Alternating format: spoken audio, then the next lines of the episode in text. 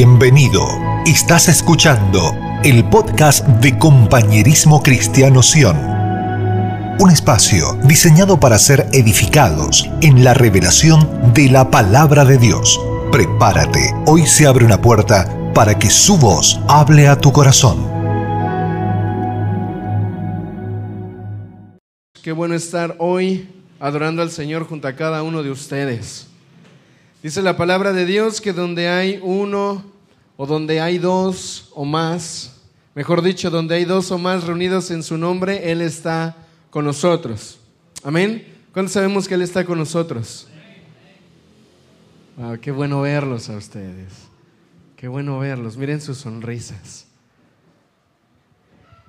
Hoy ha sido un día muy, muy especial y muy importante porque es el día que el Señor nos ha permitido tener para adorarlo y exaltarlo. No desaproveches la oportunidad que tienes para adorar al Señor. No la desaproveches. Todos los días estamos llenos de activismo, todos los días tenemos cosas para hacer, todos los días tenemos suficiente tiempo para estar ocupados. Pero cuando tú dispones el tiempo para venir a encontrarte con el Señor, dispone este tiempo para adorarle con todo tu corazón. Es tu oportunidad. Es nuestra oportunidad de estar unidos y exaltar al Señor. Muchas veces no lo hacemos porque a lo mejor hay muchas cosas que hacer en casa, pero hoy, diga conmigo, hoy es una buena oportunidad para adorar al Señor. Amén. Padre, hoy en esta mañana estamos agradecidos, Señor, por cada uno de los que están reunidos hoy aquí y convocados por tu Espíritu y en honor a tu nombre, Señor. Padre, hoy hacemos, Dios, de este lugar, Padre, un altar de adoración, un altar de sacrificio, un lugar en donde tú te puedes derramar en nosotros, Señor, y nos puedes ministrar. Hoy hablamos, Señor, al ambiente y a la atmósfera para que todo sea sujetado a ti, sea sujeto, Señor, a la voz de tu Espíritu. Háblanos, Señor, ministranos, llénanos de ti, Padre, en el nombre de Jesús. Amén, amén, amén.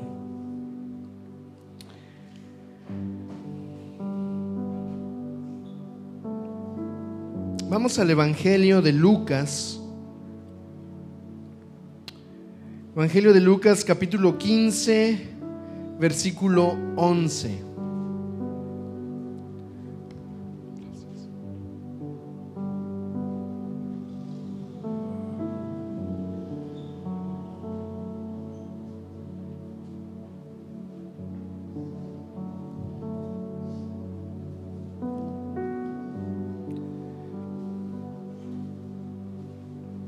Pasó algo muy lindo ahorita en la adoración y, y creo que de eso se trata, el que podamos nosotros ser iglesia, y es que debemos de estar unidos en un mismo espíritu.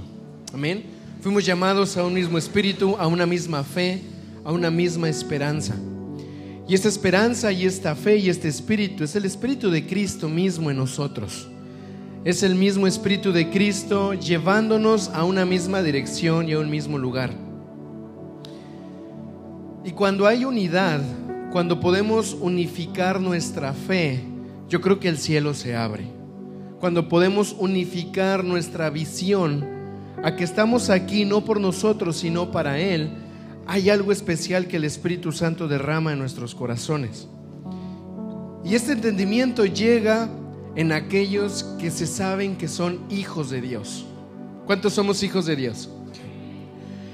Cuando hablo de que somos hijos de Dios, no es únicamente el yo decirme o ponerme un rótulo que soy hijo de Dios. El hijo de Dios se forma por la fe. El hijo de Dios nace por la fe. Cuando creemos en Cristo, Él nos da la potestad de ser llamados y ser hechos hijos de Dios. Y un hijo, un hijo reconoce los momentos en donde el Padre le está llamando. En otras palabras, cuando cada uno de nosotros somos sensibles a la voz del Padre y escuchamos a dónde el Padre nos dirige y nos unimos con otros hijos, podemos tener una unidad en el espíritu del Hijo, porque eso es lo que nos hace estar a todos unidos. Amén. Entonces, como hijos, tenemos que empezar a crecer y tenemos que empezar a madurar también en nuestros corazones.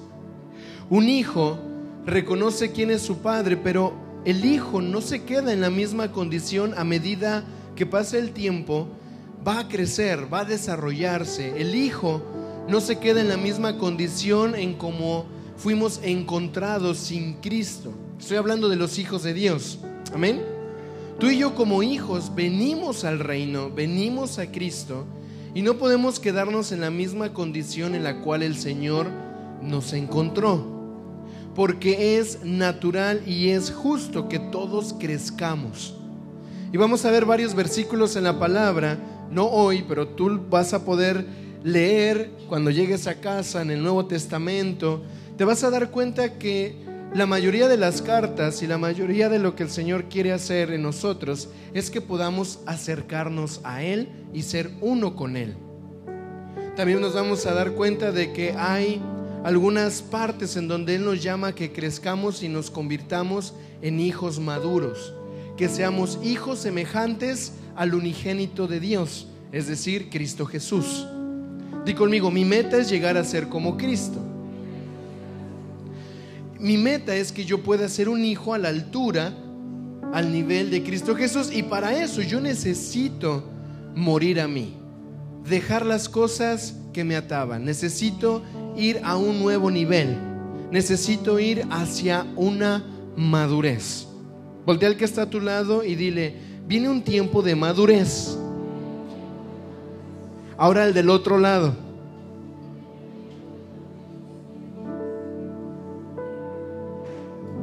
Y en Lucas capítulo 15 hay una, hay una parábola que Jesús hace referencia a dos clases de hijos.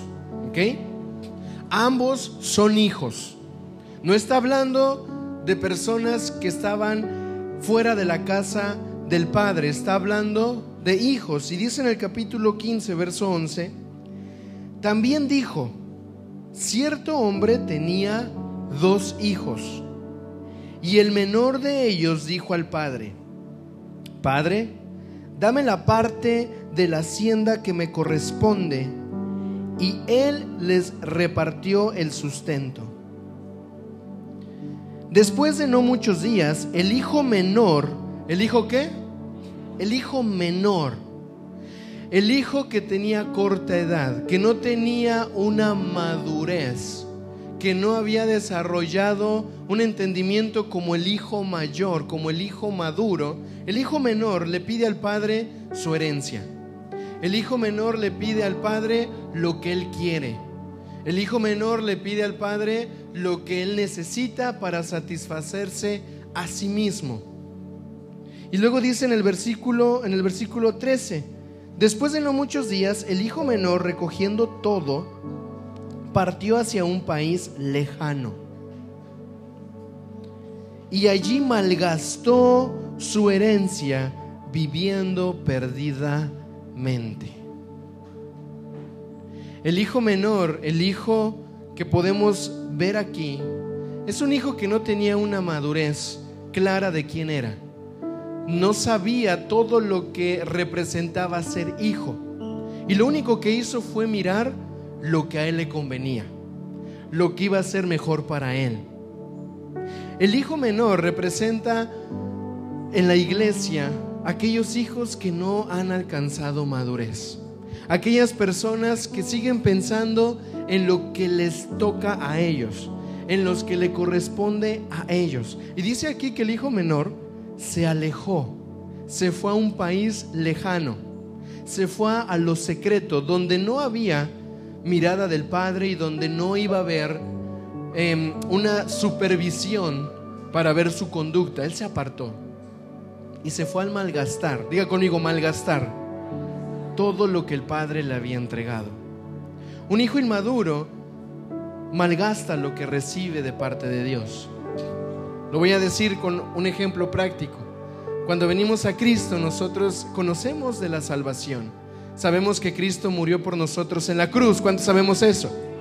Sabemos que Él pagó por nuestros pecados. ¿Cuántos damos gracias? Amén. Pero venimos, Él nos da la salvación por gracia, de manera gratuita. Y el hijo inmaduro toma esta gracia, toma esta salvación y la malgasta. No la usa sabiamente. Todavía busca sus deleites, todavía llega a buscar su conveniencia, quiere buscar lo que le pertenece a él. Voltea al que está a tu lado y dile tiempo de madurez.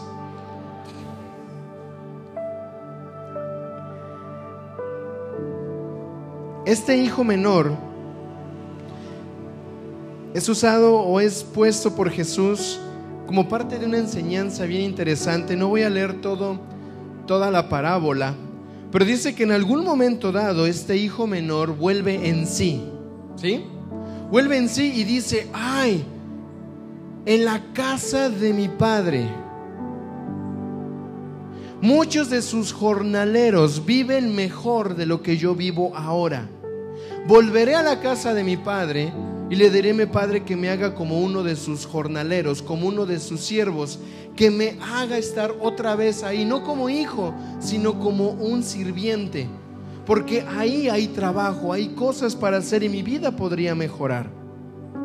Muchos de nosotros nos identificamos probablemente como el hijo menor cuando estábamos sin Cristo. Él nos recogió, Él nos vio y nos dio una nueva herencia, una pertenencia, nos hizo vivir en casa otra vez.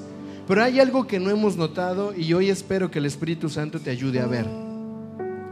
La condición del hijo menor, cuando llega a la casa del Padre, si bien el Padre lo reviste, lo restaura, le vuelve a dar anillo y vestidura y hace una fiesta, no fue únicamente para que se quedara en casa el hijo menor volvió para trabajar. Diga conmigo, trabajar.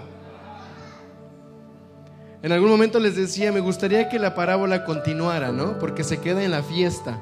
Que él hizo una fiesta, el padre eh, mató a un gran becerro. Llegó el hermano mayor, el hermano maduro. Y dice en el verso, en el verso 30, en el verso 28, voy a ir un poquito más atrás, y dice, se enojó el hermano mayor y no quería entrar. Saliendo entonces su padre le rogaba.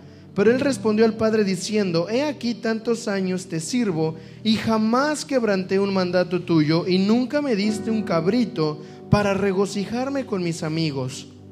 Pero cuando regresó este hijo tuyo que consumió tu herencia y malgastó todo, le diste, le mandaste a matar un becerro gordo.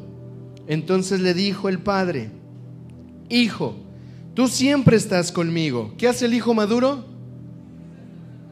Siempre está con el padre. ¿Qué hace el hijo que tiene entendimiento de que es hijo y está desarrollando una identidad verdaderamente madura? Siempre permanece con el padre. Un hijo maduro siempre está cerca de su padre. Fíjate lo que dice. Y todas mis cosas son tuyas. Y aquí viene un peso muy grande. Porque el hijo maduro, el hijo mayor, no solamente tiene una parte de la herencia, bien pudo haberla pedido como el hijo inmaduro, pero el hijo mayor recibe una palabra del Padre y dice, ¿sabes que todas las cosas que yo tengo son tuyas? Todo te pertenece. Esto es lo que el Señor nos dice, ¿sabes qué? Herencia tal cual la recibió Cristo Jesús, es la misma herencia que hay para todos los santos. Todo lo que pertenece al reino también le pertenece a los hijos. Pero ojo, a los hijos maduros. ¿Cuántos queremos madurar? Amén. Y eh, voy a terminar esta, esta parte de la lectura. Dice, pero era necesario hacer fiesta y regocijarnos, porque este hermano tuyo estaba muerto y revivió estaba perdido y fue hallado. Me gustaría el día después de la fiesta, ¿verdad? El día después de la fiesta, el hijo que estaba perdido llegó a casa, le hicieron fiesta y viene el hermano más grande y lo voltea a ver en su habitación que está dormido y le dice, hey hermano menor, arriba. El hermano menor voltea y lo que se lo queda viendo le dice, espera, ¿qué no ves que yo estaba perdido? Estaba muerto, pero ahora fui hallado. Así que dame permiso, déjame dormir un poco más. Y el hermano mayor yo creo que lo ha de sacudir fuertemente en su cama y dice, hey, volviste a casa. Y en la casa de nuestro Padre hay trabajo que hacer. Hay cosas que administrar. Así que levántate. Ah, habla con mi papá porque él sabe que ahora yo perdido estaba y mira, ahora yo me he encontrado bien y mira, estaba muerto, pero ahora ya estoy de casa. Así que dale gracias a Dios que al menos ya estoy en casa. Me imagino al padre diciendo, hijo, qué bueno que volviste, ya te limpié, ya te lavé, ya te restauré, ya estás en casa, ponte a trabajar. No dijiste que, aunque sea, te hiciera como uno de mis jornaleros, eres hijo, pero tienes trabajo para hacer. Voltea al que está a tu lado y dile, hay algo para hacer. Hay algo para hacer. Creo que el Señor nos va a permitir entrar en un tiempo en donde vamos a dejar, vamos a empezar a dejar de vernos como hijos inmaduros. Es tiempo de que la iglesia despierte a la realidad a la que fuimos llamados. Fuimos llamados a ser parte de un reino. Y dentro de ese reino hay trabajo que hacer. Dentro de ese reino hay cosas para trabajar. Es tiempo de que dejemos nosotros de mirarnos como ese hijo menor que volvió a la casa del padre, que pobrecito sufrió, le dolió, malgastó, le hirieron, le lastimaron. Mírenme cómo he sufrido, mira mi vida de pecado, mira cómo vine, mira, da gracias a Dios, al menos ya vine a la iglesia, pero peor sería si no estuviera en la iglesia. Es verdad, pero di conmigo, tiempo de madurez. Viene un tiempo de cambio. Viene un tiempo en donde ya debemos de dejar de conmiserarnos a nosotros mismos y decir, mira mi situación, mira mis cosas, mira lo que necesito, Señor, dame mi herencia, dame lo que me toca, porque lo necesito. Pero muchos hijos solamente buscan su herencia porque lo que quieren es malgastarlos para sus propios deleites. Pero el hijo maduro no, el hijo maduro sabe que todo le pertenece a Él, porque es parte de un reino. Diga conmigo, yo soy parte de un reino. ¿Está conmigo? ¿Por qué digo que es parte de un reino? Porque Jesús, el mensaje de Jesús, siempre fue arrepentidos porque el reino de los cielos se ha acercado. Arrepentidos porque el reino se ha acercado. Y cuando enseñaba parábolas decía, hey, el reino de los cielos es semejante a. El reino de los cielos es semejante a. La enseñanza de Jesús fue enseñarnos que hay un reino que se acercó, que es semejante a y que nosotros necesitamos estar viviendo como hijos del reino. Cuando dicen amén. En este tiempo, iglesia, vamos a, vamos a buscar la oportunidad de, de ser desafiados por Dios. La iglesia se ha quedado hundida por muchos años en amarse a sí misma, en verse a sí misma con sus necesidades propias. Sáname, cúrame, libérame, restaurame, provéeme, levántame, susténtame y todo lo que termine en me, ¿verdad? Lo que sea para mí, libérame, guíame. Ya estoy haciendo una canción. ¿eh? Ahora, Dios te puede dar lo que tú le pidas. Dios te lo puede dar. Amén. Di conmigo, Dios me puede dar lo que yo le pida. Él es padre, Él es papá. Si tú le pides, sáname, te va a sanar. Restáurame, te va a restaurar. Provéeme, te va a proveer. Líbrame, lo va a hacer. Pero si eres un hijo inmaduro, vas a malgastar eso que Él te dio. Lo vas a terminar malgastando porque cuando Él te proveyó, cuando le dijiste provéeme, en vez de darle honor a Él, volviste a caer en cosas que sabías que no debías de caer. Cuando Él te sanó, mal usaste tu sanidad, malgastaste, malgastaste tu cuerpo en cosas que no tenías que malgastar, en actividades que no tenías que hacer. Cuando Él te dio la salud para que tú pudieras venir a Él, adorarle a Él y malgastaste lo que Él te dio. Pero fíjate, el Padre, el Padre le da al Hijo lo que le pide. Pero es tiempo de que empecemos a pensar un poco más arriba, un poco más alto. Y empezar a despertar en nosotros ese espíritu del Hijo maduro, del Hijo que ve más allá de lo que le correspondería a Él y empezar a ver el reino de los cielos. ¿Cuántos decimos amén? Mira, esto no es fácil. Esto no es fácil y va a durar y va a costar en muchos el dejar de verse a sí mismo para empezar a ver lo que el reino tiene para nosotros. Vamos a, ver, em, aquí tenemos Mateo 6:33, dice, mas buscad primeramente el reino de Dios y su justicia, y todas las cosas os serán añadidas. A ver, iglesia, el hijo inmaduro va a buscar la añadidura. Señor, dame mi herencia, lo que yo quiero, lo que yo necesito, para yo sentirme bien, para yo verme próspero, para yo verme sano, para yo verme eh, en mejor condición. El hijo inmaduro va a buscar siempre las, las añadiduras, lo que va a, a perecer en algún momento. Pero el hijo maduro va a buscar primeramente el reino de Dios y su justicia. El hijo maduro primero va a buscar el reino de Dios y su justicia. El hijo maduro primero va a mirar el reino de Dios y su justicia. El hijo maduro se despierta pensando primeramente en el reino de Dios y su justicia. La familia de hijos maduros primero ven el reino de Dios y su justicia. La iglesia madura primero ve el reino de Dios y su justicia. Daniel, y todas las cosas, los maduros reaccionan y dicen, van a ser añadidas, porque lo primero es el reino de los cielos. Lo primero es el reino y la justicia de Dios. Y mira, esto nos va a llevar a experimentar provisión sobrenatural de Dios, sanidad sobrenatural de Dios, porque Él sabe de qué tenemos necesidad, aún antes de lo que le pidamos. Él lo sabe. Él sabe que te duele, Él sabe que te falta.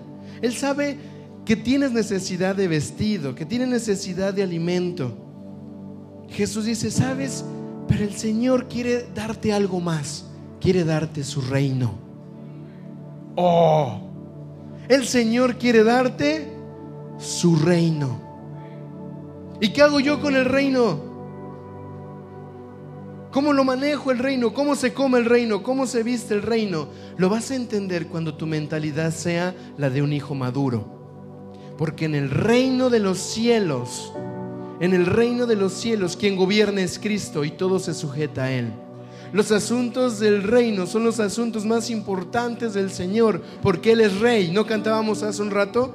Él es rey, Él es rey, rey de reyes, señor de señores, escrito en su muslo. ¿Por qué razón? Porque lo más importante es el reino de los cielos. Daniel, ¿y yo no soy importante? ¿Mi familia no es importante?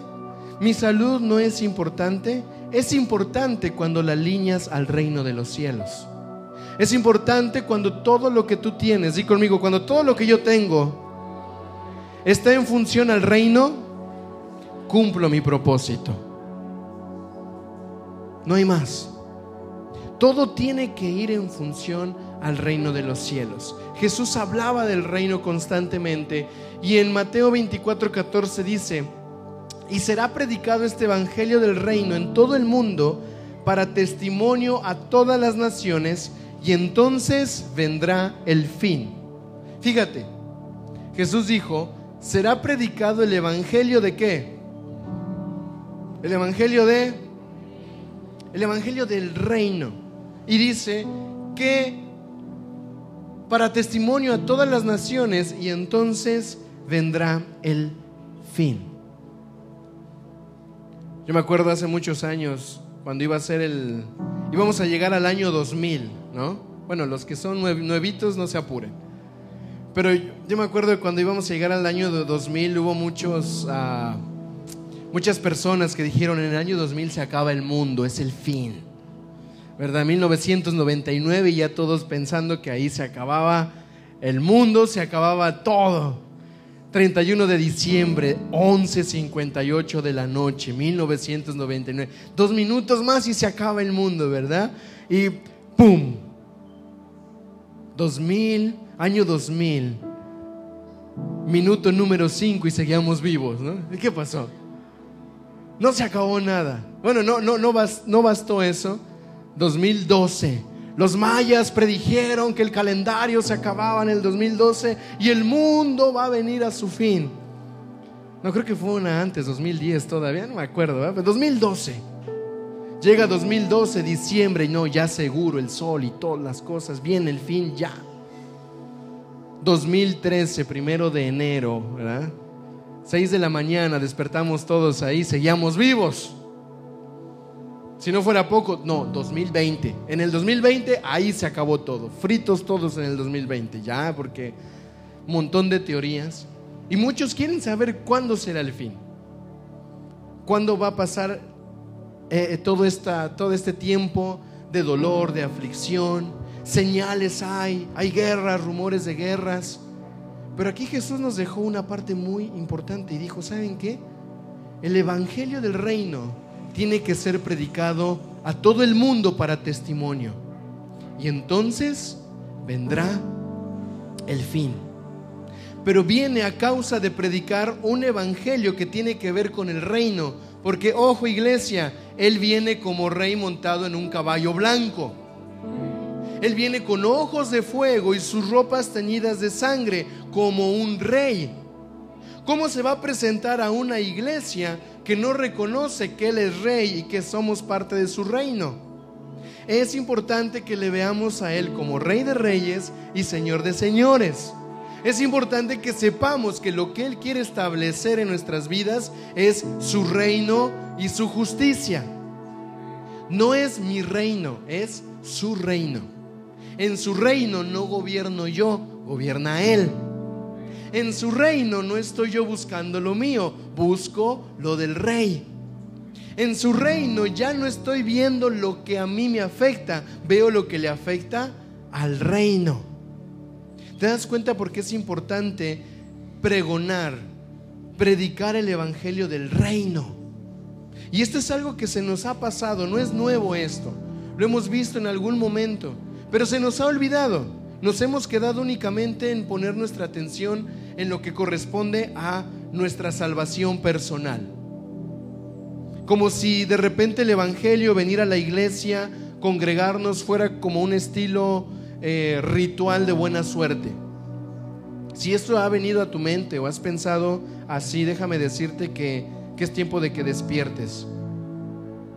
No podemos utilizar el nombre de Dios como algo mágico para que Él responda a nuestras peticiones egoístas y, que tienen que ver únicamente con nosotros. Es tiempo de que dejes de ver el, el, buscar a Dios. Hay gente que tiene a veces la Biblia abierta en su casa como si fuera algo que va a salir de aquí y va a bendecir toda mi casa. Dejemos de ver las cosas de manera religiosa y tradicional. Cristo quiere habitar en tu corazón, hacer una morada en ti, introducirte en su reino y hacerte ver las cosas que son más importantes para su Padre. Y muchas veces nosotros no estamos atentos como hijos maduros a estas cosas. Estamos más preocupados en nuestra herencia, en lo que a mí me toca, en mis dolores, en cómo yo he sufrido, en cuántas cosas a mí me, me carecieron. Mira, Dios sabe lo que sufriste. Dios sabe lo que tú has pasado. Y seamos honestos, nos gusta muchas veces que nos rasquen la heridita. Ay, cuánto dolor, pero es tiempo de despertar a la madurez. Voltea al que está a tu lado y dile es tiempo de crecer. Es tiempo de que el reino de los cielos se expanda en nuestros corazones. Amén. Ahora, el reino, el reino no nada más tiene que ver con que tú y yo seamos parte y ya. En el reino de los cielos hay muchas cosas para hacer. hay mucho trabajo que hacer. Hay mucho que nosotros necesitamos procurar porque es la misión, fue la misión de Jesús y es la misión de la iglesia, expandir el evangelio del reino de los cielos. ¿Cuántos de aquí sabemos que Jesús nos ama? Amén. Él te ama. Con amor eterno Él te ha amado. Él te dio de su gracia y de su salvación. Él te, Él te dio de su misericordia y nos la sigue dando todos los días de nuestra vida. Amén. No hicimos nada para que Él muriera por nosotros en la cruz. Él se entregó a sí mismo por amor. Y no estamos, y yo no quiero que tú veas esto como, como que, ok Daniel, pero como quiera Dios me ama. Si Dios me, me, está llamando a su reino, pero yo no quiero madurar como quiera, Dios me ama. Sí, hermano, Dios te ama. No te va a dejar de amar. Pero sabes que cuando venimos a la salvación, el Señor no quiere únicamente que nos quedemos como salvos y esperando a ver a qué horas Él llega.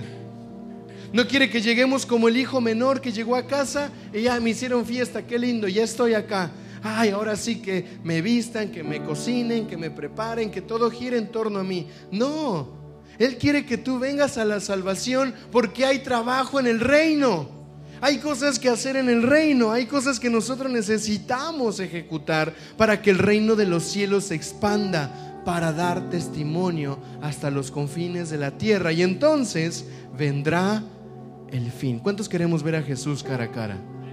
¿Cuántos queremos verlo llegar con poder y autoridad? ¿Cuántos queremos estar en uno de esos caballos blancos que leíamos en la alabanza, montados con Él? Solamente los que tengan mentalidad de reino van a funcionar y van a estar listos para entrar en ese reino. Bote al que está a tu lado y dile tiempo de madurez. Tiempo de madurar. La salvación es gratis. El Evangelio de la salvación es gratuito y Jesús ya lo hizo. Pero Él no murió por ti únicamente para darte salvación. Él murió por ti y murió por mí para darnos funcionalidad, para darnos propósito. El propósito del sacrificio de la cruz de Jesús no fue únicamente para que yo me sintiera bien en mi salvación. Él me hizo salvo, pero para algo. Me hizo salvo para cumplir una función en su reino. Tú estás aquí hoy no para nada más ser salvo. Estás aquí porque hay una tarea celestial y eterna que el Padre quiere que tú cumplas a favor de su reino. Y es tiempo de dejar de vernos cuántas cosas carecemos y empezar a ver que Él nos dijo, busca primeramente el reino de Dios y todo será añadido. Primero es el reino. Diga conmigo, primero es el reino. No primero es la familia. No primero es el trabajo. No primero es mi economía. Primero es el reino de los cielos. Y todas las otras cosas se van a sujetar al reino de los cielos. Todo lo demás. Y esta es una verdad que hemos descuidado bastante. Y necesitamos hoy empezar a quitar de nuestros ojos vendas que probablemente no nos dejaban ver el reino al cual nosotros pertenecemos. Es tiempo de dejar atrás las vestiduras del hijo inmaduro que únicamente se malgastó la salvación, la respuesta de Dios en cosas que no tenían sentido. No invertimos muchas veces lo que Dios nos dio en el reino. Lo dejamos pensando en nuestra satisfacción. ¿Cuántos sabemos que Dios es el dueño del oro y la plata? ¿Cuántos quisiéramos que el Señor nos diera mucho oro y mucha plata? A nadie le vendría mal oro y plata, ¿sí o no? No me haga su cara de, ¿qué hago? ¿Levanto la mano o no? O sea, nos gustaría recibir oro y plata. El asunto es que por nuestra inmadurez no podemos contener muchas veces lo que Él quiere darnos porque estamos tan afanados en nosotros que no invertiríamos lo que Él nos diera en los asuntos del reino. Hay del día que Danielito me pida de repente manejar, ¿verdad? Me diga, papi, quiero manejar. todo lo que es mío es de Él. Si Él quisiera y me dijera, papi, déjame manejar, yo le daría las llaves del carro. Pero Él entendería, ¿verdad? Que no está en el tiempo para hacerlo. Pero papi, quiero un carro, quiero un carro. Mi papá no me da un carro. Hijo, es que todavía no es el tiempo para que tengas un carro. Hay un tiempo para todo. Es un ejemplo, hijo, tranquilo, nunca me lo has pedido. Y si no me lo quieres pedir, está bien, también, no, no importa, no importa. A veces, Señor, le damos, le estamos diciendo, Padre, dame esto. Dame un buen trabajo, dame un buen salario, dame una buena casa, dame aquí, dame allá. Yo muchas veces pienso que el Padre nos ve y dice, pero es que no estás atento en mis asuntos. Vas a terminar malgastando lo que yo te dé como una herencia y vas a terminar comiendo otra vez con los cerdos. Y voy a tener que volverte a restaurar. Y voy a tener que volverte a sanar porque no has visto que eres parte de mi casa y en mi reino hay muchas cosas para hacer. Dejemos ya nuestra mente de conmiseración y de empezar a ver nuestra miseria todo el tiempo. Decirle, Señor, mírame ayúdame. Él te ve. Él te ha visto cada vez que sufres. Él me ha visto cada vez que he tenido necesidad. Él nos va a responder porque Él es Padre. Pero di conmigo, hay un asunto mayor. Va de nuevo, hay un asunto mayor. Y es el reino de los cielos. Es el reino. Cuando tú y yo dejemos esta tierra, cuando tú y yo dejemos de cumplir nuestros días aquí, vamos a continuar nuestra existencia en Cristo a través de su reino. ¿Por qué no empezar a vivir el reino desde ahora? Voltea al que está a tu lado y dile, empieza a vivir el reino hoy.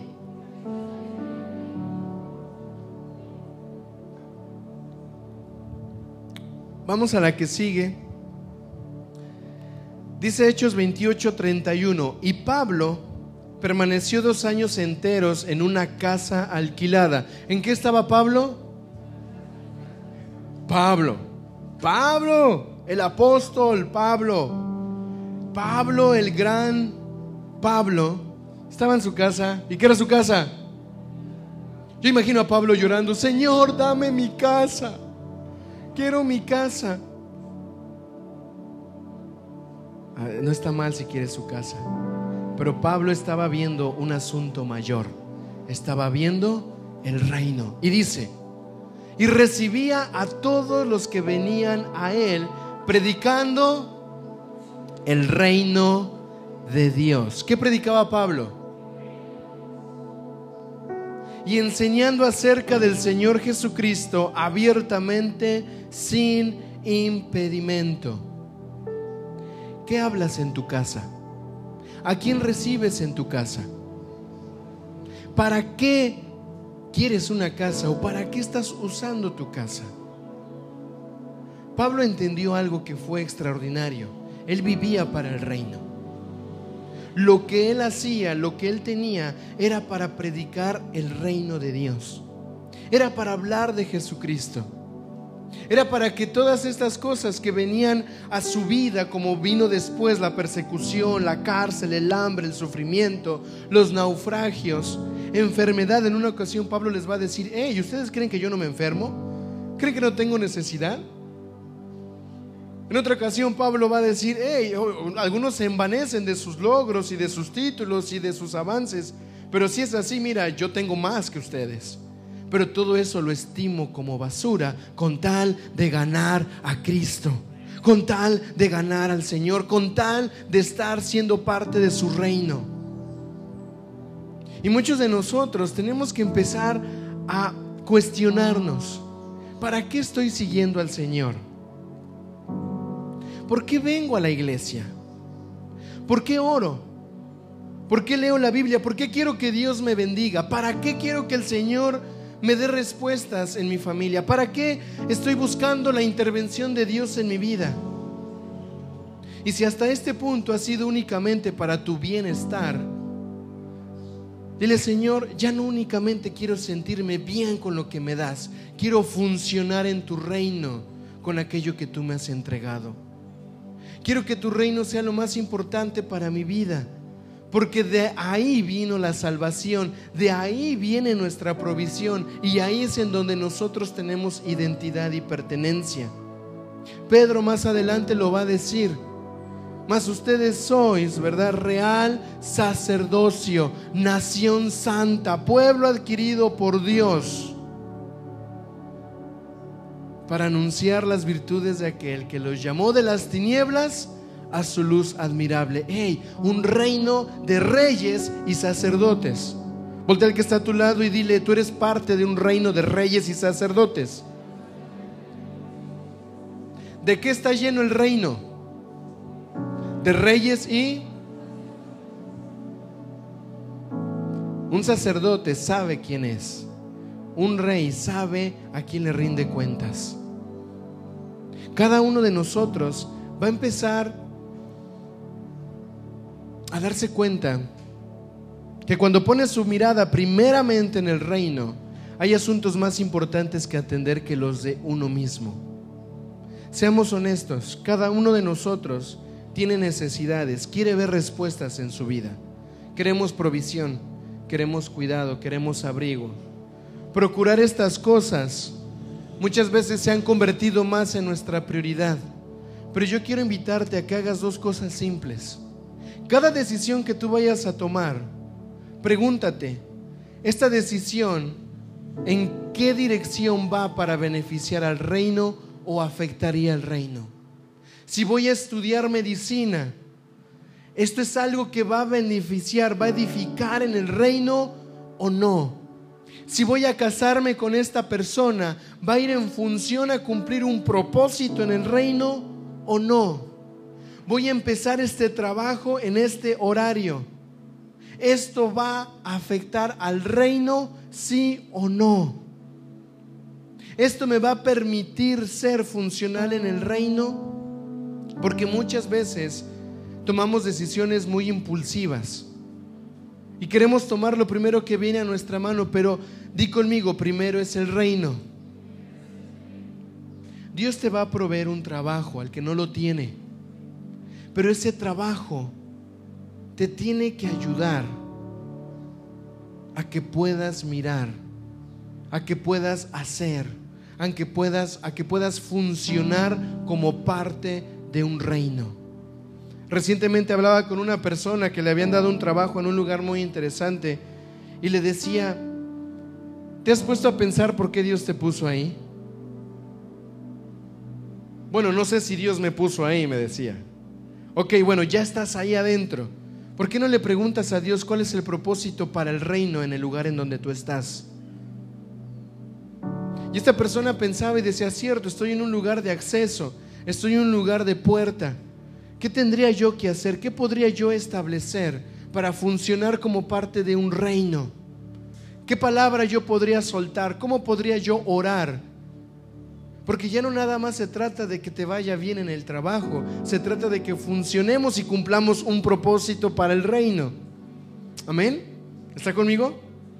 Yo sé que parezco grabadora con el tema del reino, pero estoy tratando de poner un fundamento de lo que es más importante para nosotros y lo que hemos descuidado en algún momento de nuestras vidas.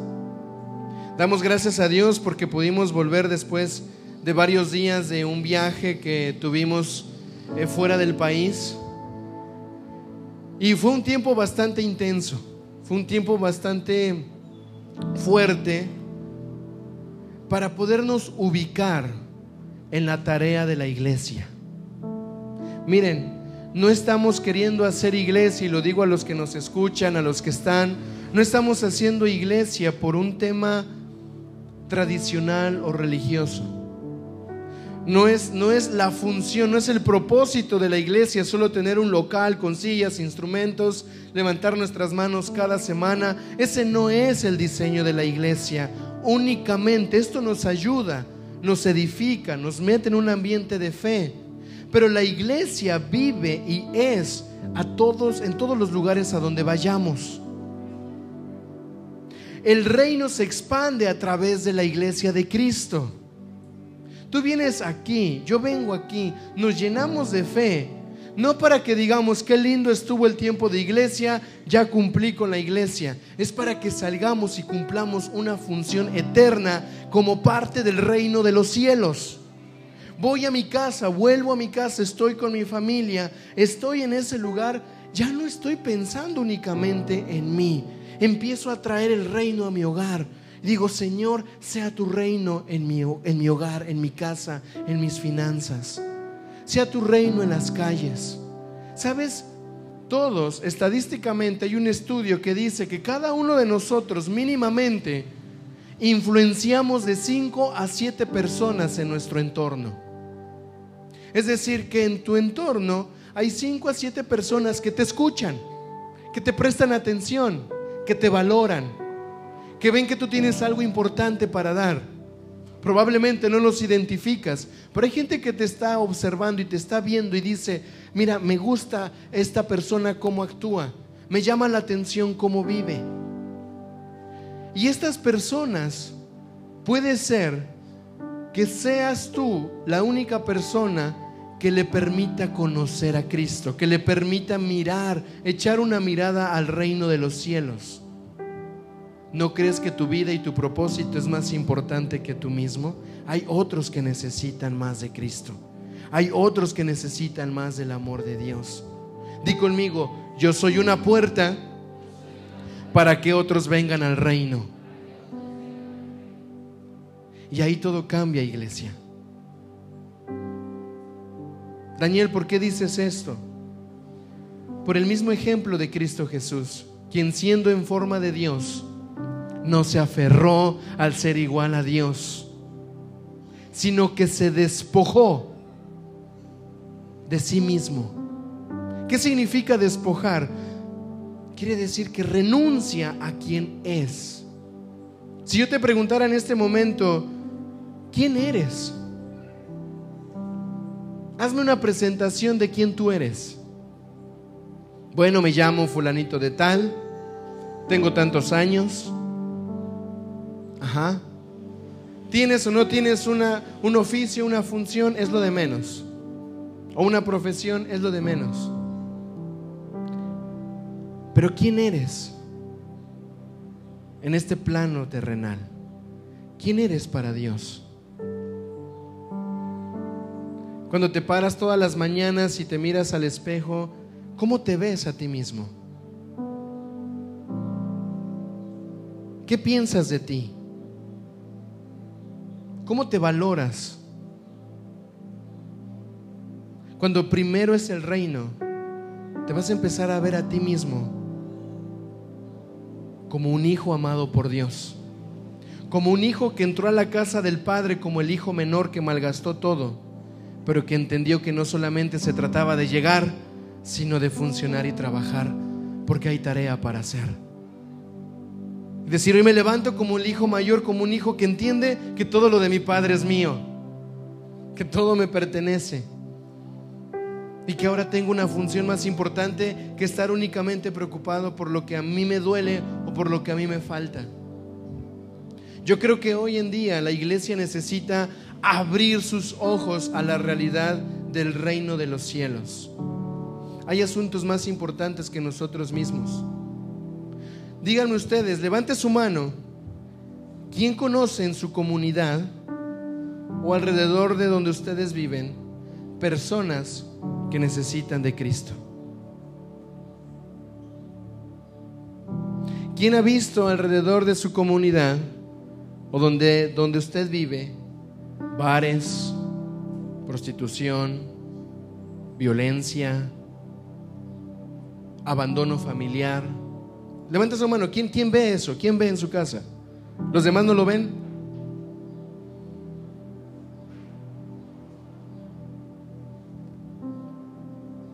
No, no, nada más basta con salir a la calle para darnos cuenta de la necesidad que hay del Señor. Y mira iglesia, Dios te ama. Amén. Di conmigo, Dios me ama. El asunto no es este, ¿ok? Dios Dios te ama. No estoy diciendo que no te ame. Dios te ama. Dios nos ama mucho.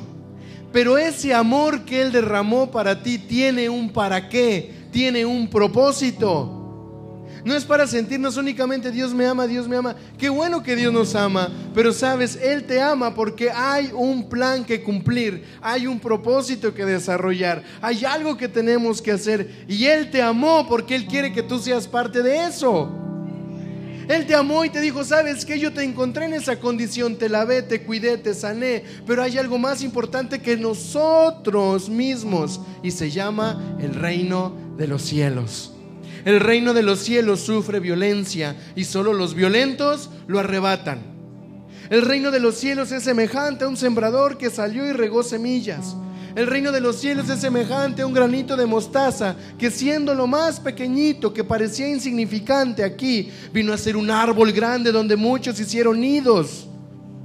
El reino de los cielos es semejante a la, levadura que siendo poquita leuda toda la masa. El reino de los cielos es semejante a un pastor. Oye, ¿cuántas enseñanzas Jesús nos dejó únicamente hablando de una cosa, del reino de los cielos? Voltea al que está a tu lado y dile, el reino es más importante.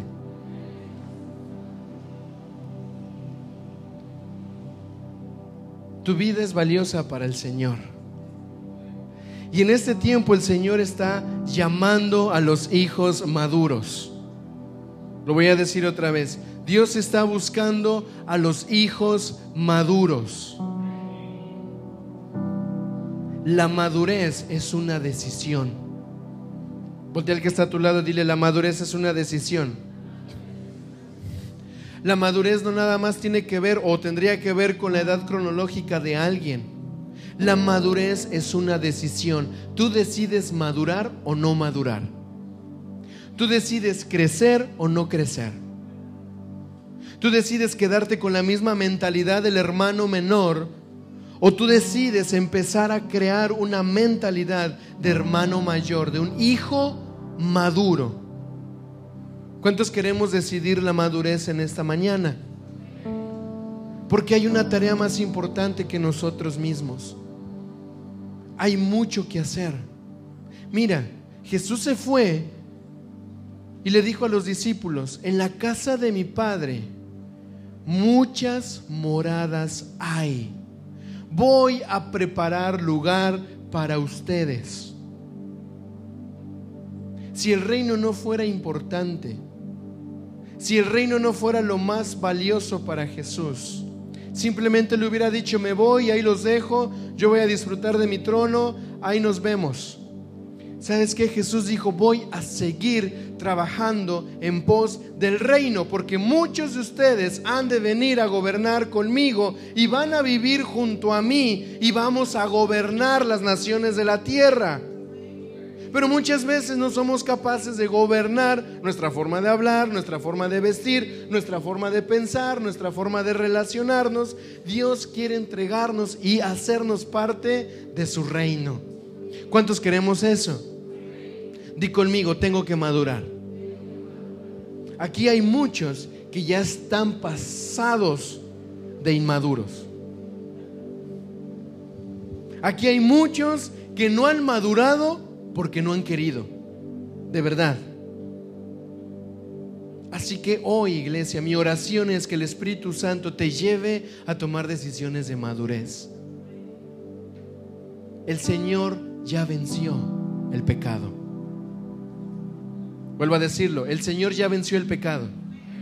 El Señor ya derrotó al infierno. Cuando sabemos que esto es real? Jesús exhibió públicamente en la, cruz, en la cruz del Calvario, perdón, todo lo que nos era contrario. Exhibió a nuestros enemigos. Lo derrotó. El diablo está vencido, iglesia. Lo vuelvo a decir, el diablo está vencido ya fue derrotado por Cristo Jesús. Él ya nos dio la victoria. Ahora te toca vencer a ti. Él ya venció. El hijo maduro va a empezar a ver el sacrificio de Jesús, la victoria de Jesús, y ya no se va a ser esclavo de pensamientos incorrectos, de pecados que reinciden, de prácticas que nos llevan lejos del Señor Y a veces decimos, Señor, ayúdame, ayúdame a vencer. ¿Sabes que Él ya venció? Él nos está diciendo, a través de mí tú vas a poder vencer. Porque yo ya lo hice. Te toca vencer a ti. Te toca madurar a ti. Te toca ir a un nivel mayor de entendimiento en el reino de los cielos y dejar de, de, de, esperar que otros hagan y empezar a ser nosotros los primeros en madurar y en hacer que las cosas sucedan. Amén. ¿Está aquí o no? ¿Cuántos queremos que el Señor realmente nos vea como estos hijos que nos puede entregar todo lo que es de Él? Esto es impresionante, iglesia. Yo oro para que lo veamos. Él, él ya nos entregó todo.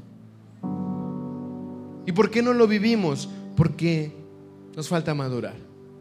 ¿Y por qué no lo veo? Porque estás distraído en cosas de inmadurez. Daniel, pero es que soy joven, mira, tengo que pensar en esto, en aquello, mira, yo ya hice esto o el otro. El Señor nos está llamando a todos como iglesia a ser hijos maduros. No los más duros, maduros. Voltea al que está a tu lado y dile, es tiempo de madurar. Me gusta tanto esta parábola porque la parábola que Jesús hace referencia a, los dos hijos es una parábola tan llena de, de amor, de un padre que está atento por sus hijos, pero también es una parábola que nos deja ver la condición de los hijos de este tiempo. Dese cuenta que empecé diciéndole que habla de los hijos de un padre. Tú y yo somos hijos de Dios. Amén. Él nos ama con amor eterno, pero Él quiere que dejemos las cosas viejas para que empecemos a ver las cosas nuevas. Él nos está llamando a decir, hey, hijos, iglesia, ya no eres lo que eras cuando te conocí. Ahora yo quiero hacer algo nuevo en tu vida, pero tienes que madurar. ¿Se acuerda que el Señor nos ha venido hablando acerca de que va a hacer cosas nuevas en nosotros? ¿Que Él va a empezar a crear renuevos en nuestras vidas? ¿Sí o no? Las vamos a empezar a vislumbrar más cuando empecemos a ser maduros. Ahora entiendo lo que le decía a Isaías, voy a hacer cosas nuevas. ¿Acaso no las ves? Claro. No las veía probablemente porque estaba enfocado en otras cosas, pero el maduro sí ve lo nuevo que hace el Señor todos los días. Él hace cosas nuevas todos los días. Amén. Entonces, primeramente es, primeramente es el reino de Dios y su justicia. Hay otra versión que me gusta mucho porque dice, primeramente es el reino de Dios y la justicia de Él y todo lo demás vendrá como por añadidura.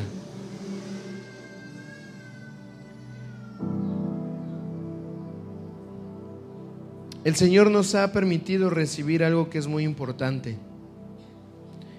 El Señor como iglesia yo creo que nos está habilitando para que salgamos de una etapa para empezar a vivir lo que verdaderamente es el reino. Hoy yo creo que el Señor nos está llamando a dejar de pensar como niños para empezar a pensar como maduros. Niños los amamos, ¿ok? Pero vean los niños. Los niños son especiales para Dios. Pero ¿qué pasa cuando un niño se emberrincha? Y quiere algo todo el tiempo,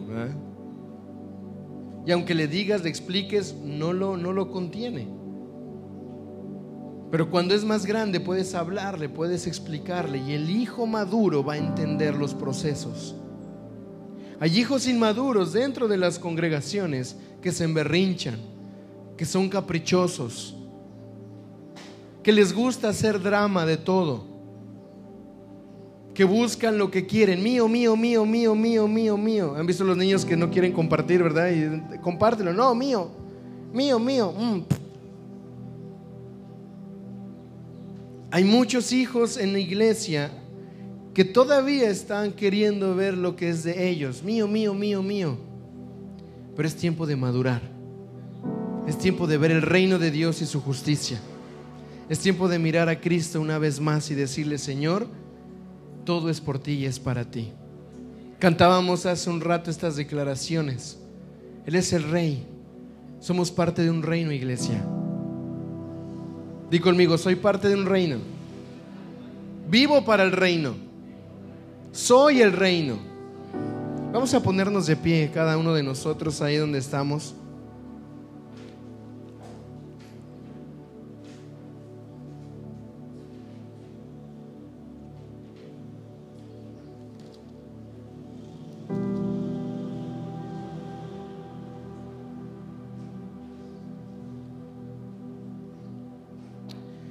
Padre, en esta mañana, Señor, queremos darte gracias.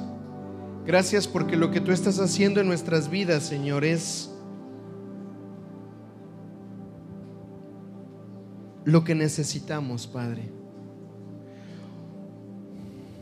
Hoy en día, Señor, estamos tan distraídos con tantas cosas a nuestro alrededor, pero hoy te pido, Señor, que así como nos prometiste, que nuestros ojos sean abiertos que podamos mirar, Señor, la realidad de tu verdad, que podamos ver, Señor, lo profundo que es encontrarnos, Señor, con nuestra identidad de hijos para vivir y experimentar el reino de los cielos. Señor, hoy en esta mañana yo te pido, Señor, que cada uno de nosotros tome conciencia de cómo hemos venido viviendo Padre, sabemos que este tema no queda únicamente aquí. Hay mucho que madurar, hay mucho, Señor. Padre, que necesitamos empezar a transicionar en nuestro entendimiento.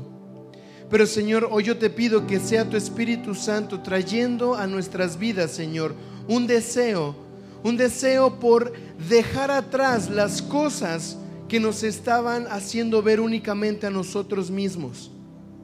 Padre, tu amor es el fundamento de todas las cosas.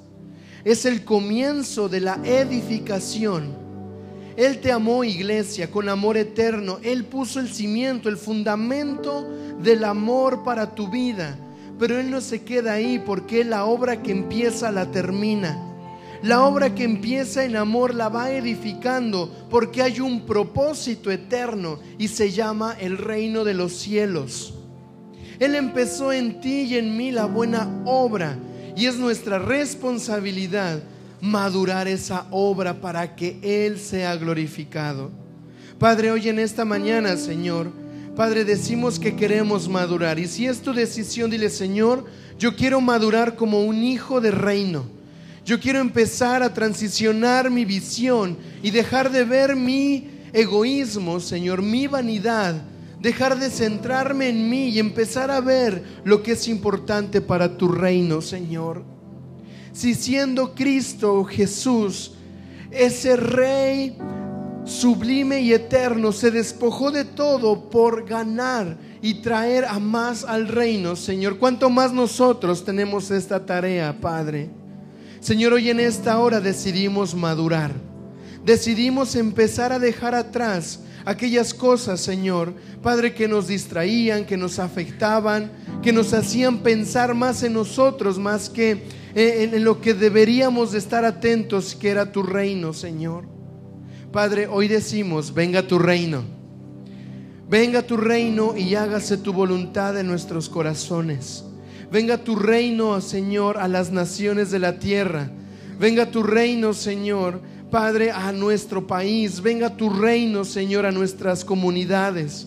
Venga tu reino a nuestras familias. Venga tu reino a nuestros corazones, Señor. Venga tu reino. Padre, hoy en el nombre de Jesús, Señor, oramos para que sea despertado, Dios, en cada uno de nosotros el deseo de la madurez, el deseo del cambio, el deseo, Señor, de ir a más en tu reino. Señor, gracias porque no únicamente nos salvaste, sino que nos hiciste parte de tu reino, Señor.